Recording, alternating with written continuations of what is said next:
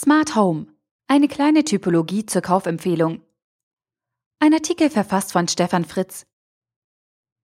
Von unterwegs das Licht schalten, die Heizung regeln oder erfahren, welche Familienmitglieder sich gerade im Haus aufhalten. Das Thema Heimautomatisierung, besser bekannt als Smart Home, bietet vielfältige Möglichkeiten. Dieser Artikel will helfen, die vielen Hersteller und ihre Konzepte zu beleuchten und einzuordnen. Bei jeder Smart Home Lösung geht es vom ersten Sensor an um das System. Denn bei den meisten Anbietern gibt es durch ein proprietäres Protokoll oder eine kleine Inkompatibilität zum Standardprotokoll ein gewünschtes Login. Die Abhängigkeit, ab jetzt alles von diesem Anbieter zu kaufen. EQ3, ein großer norddeutscher Anbieter, beackert das Thema als Pionier schon seit Jahren. Neben dem weit verbreiteten Homematic-System stellen die Emdener auch für Kiwicon, Telekom und RWE Smart Home die kompletten Systeme zur Verfügung. Da könnte man ja auf Interkompatibilität hoffen. Aber absolute Fehlanzeige. Alles aus dem Hause EQ3 wird fein säuberlich gegeneinander abgeschottet. Kein feiner Zug. Homematic setzt auf den autarken, absolut datenschutzkonformen Eigenbetrieb hinter dem eigenen DSL-Anschluss. Cloud-Dienste müssen kostenpflichtig hinzugebucht werden.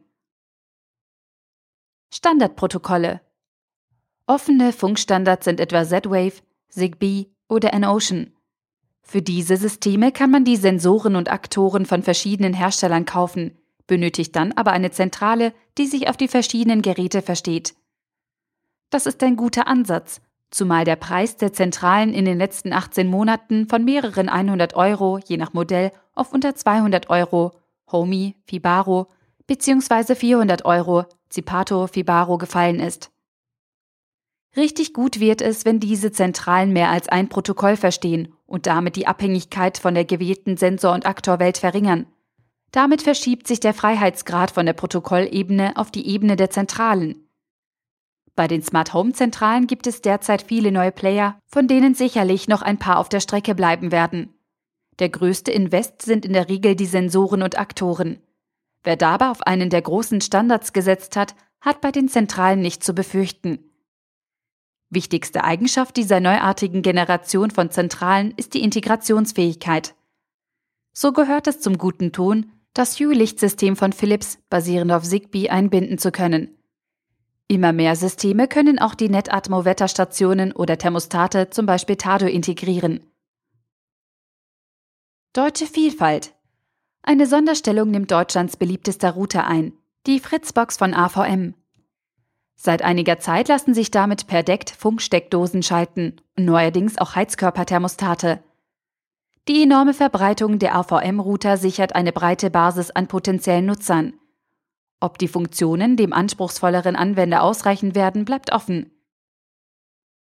Andere deutsche Anbieter sind schon lange im Bereich Heimelektronik unterwegs, konnten Vertrauen zu ihren Nutzern aufbauen und wollen gerne vorne mitmischen.